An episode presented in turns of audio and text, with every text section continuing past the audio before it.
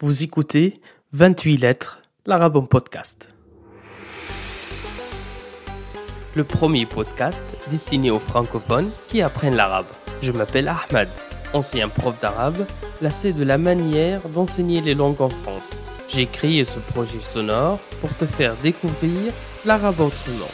Entre anecdotes, conseils et stratégies, nous allons naviguer sur les eaux de ton apprentissage. Prêt à embarquer? Alors largons les amarres. Mais avant, si tu aimes ce podcast, n'hésite pas à le partager sur les réseaux sociaux. Tu peux aussi laisser une note et un commentaire sur Apple Podcast ou sur ta plateforme d'écoute si elle te le permet.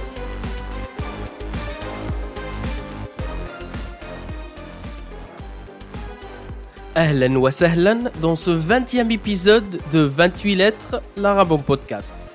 Un jour, une étudiante est venue me voir à la fin du cours pour me poser la question suivante. Monsieur, avez-vous de nouvelles idées ou de nouvelles pratiques pour bosser les cours d'arabe? Ayant l'air un peu surpris, l'étudiante a tenté de justifier sa demande par le motif suivant parce que on va pas étudier et réviser les cours d'arabe avec les méthodes traditionnelles comme établir des fiches de vocabulaire, les apprendre par cœur, écrire, reproduire des phrases dix fois, par exemple, comme on faisait à l'école, faire une dictée, etc. C'est très réac. Et nous sommes en 2019. Fin de citation de l'étudiante. Alors, j'étais vraiment pris de court par l'interrogation et la requête de cette étudiante et je savais pas quoi lui répondre. Tout ce qui m'est passé par la tête, tout ce que j'ai pu lui dire, c'est pourquoi cherchais-tu des méthodes inhabituelles pour travailler tes cours d'arabe?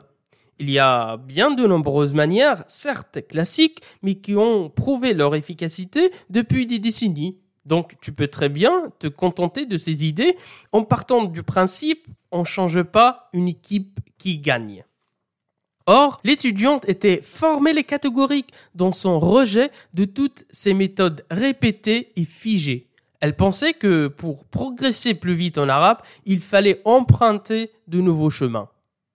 En fait, il y a un bon nombre d'apprenants et d'apprenantes d'arabe qui ont la même logique et qui pensent et réfléchissent de la même façon. En me rappelant de cette histoire pour préparer l'épisode d'aujourd'hui, j'ai quelques questions à te poser.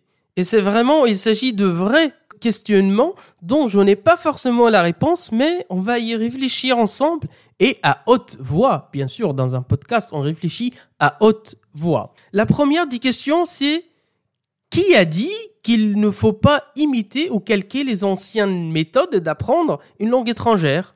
Moi-même, j'ai dû m'inscrire dans deux cours de langue russe et de langue hébreu lors de deux épisodes de mon parcours universitaire.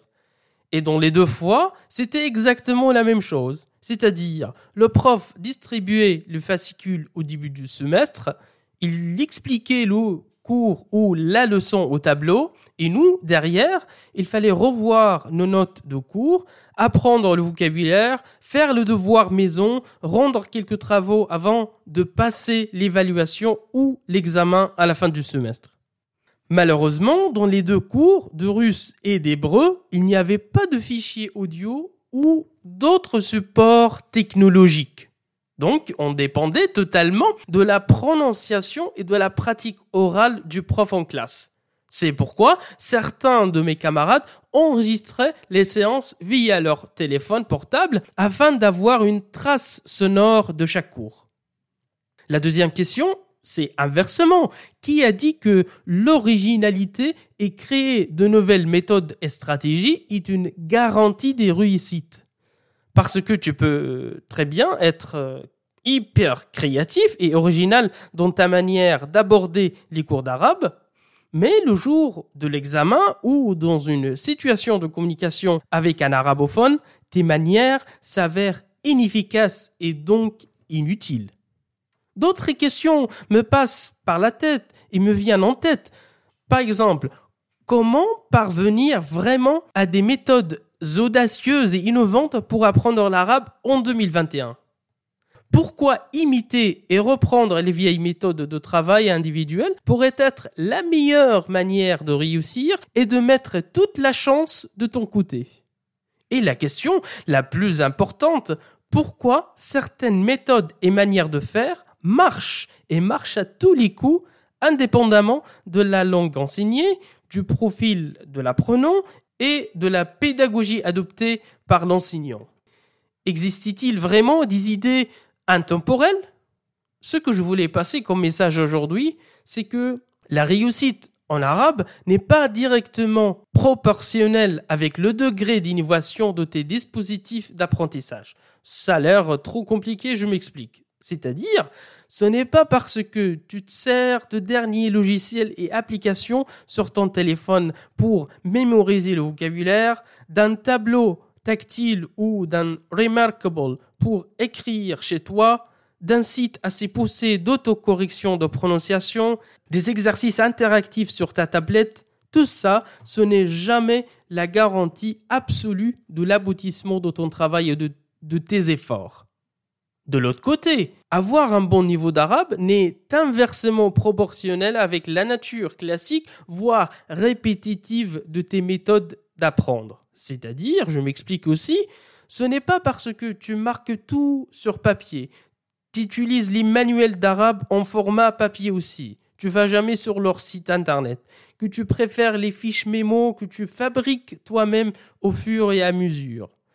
Que tu choisis de bosser à la bibliothèque plutôt que derrière l'ordinateur, que tu favorises le dessin manuel devant chaque mot, chaque vocabulaire, chaque verbe, que d'aller imprimer via Internet, que tu aimes toujours stabiloter tes notes de cours.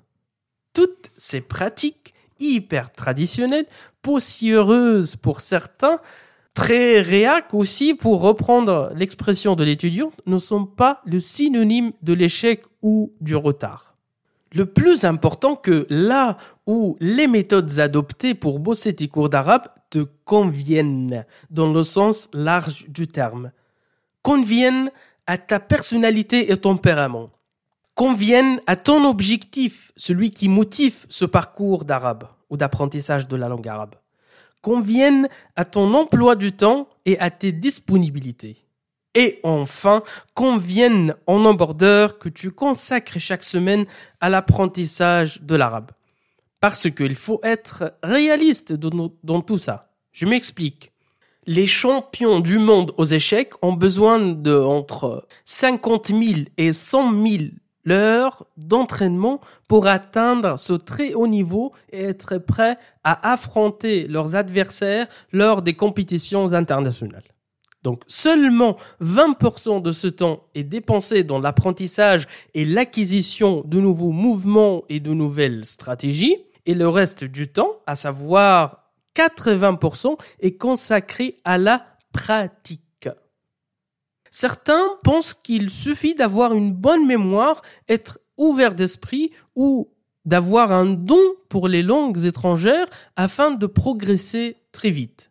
Or, et sans vouloir te décevoir, tout apprenant, y compris les plus intelligents, les plus talentueux, ont besoin d'un temps de pratique, de mise en place de notions et de vocabulaires appris un temps aussi d'assimilation, de rectification de ces erreurs répétées, et enfin un temps pour se débarrasser de ces mauvaises habitudes en matière d'apprentissage de langues étrangères.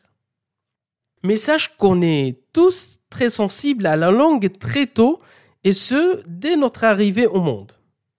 Par exemple, les enfants à seulement 4 mois, ils préfèrent écouter des mots entiers que des sons ou des phonèmes isolés. Les bébés à 4 mois distinguent aussi et repèrent très bien un changement de langue.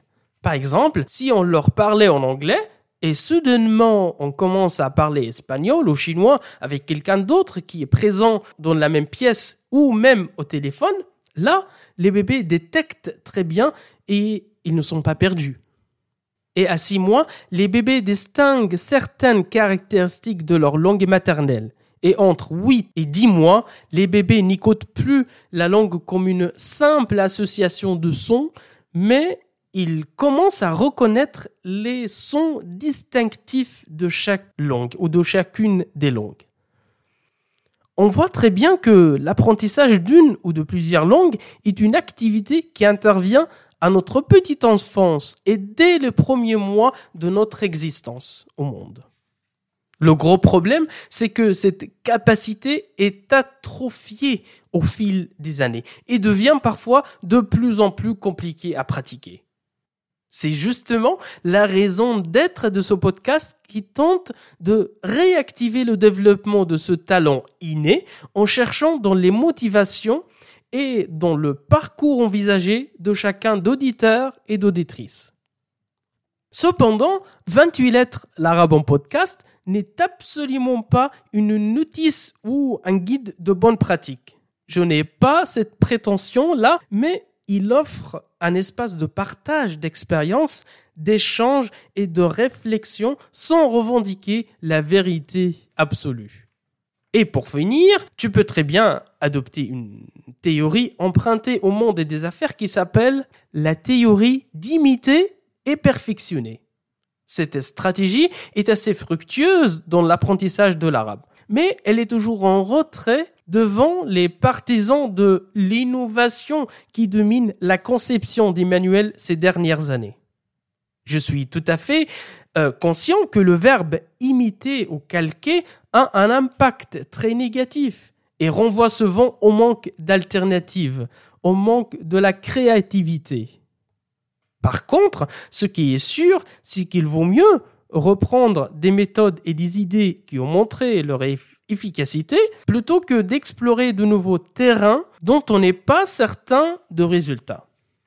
Maintenant, je pense que tu as compris ou tu l'auras compris et que tu sens la fin de l'épisode qui s'approche. Et oui, malheureusement, on arrive au terme de la discussion d'aujourd'hui, mais pas d'inquiétude, pas de panique parce que on se retrouve mercredi prochain, Inch'Allah, pour un nouvel épisode. D'ici là, je te souhaite une excellente matinée, après-midi ou soirée selon ton moment d'écoute. Salut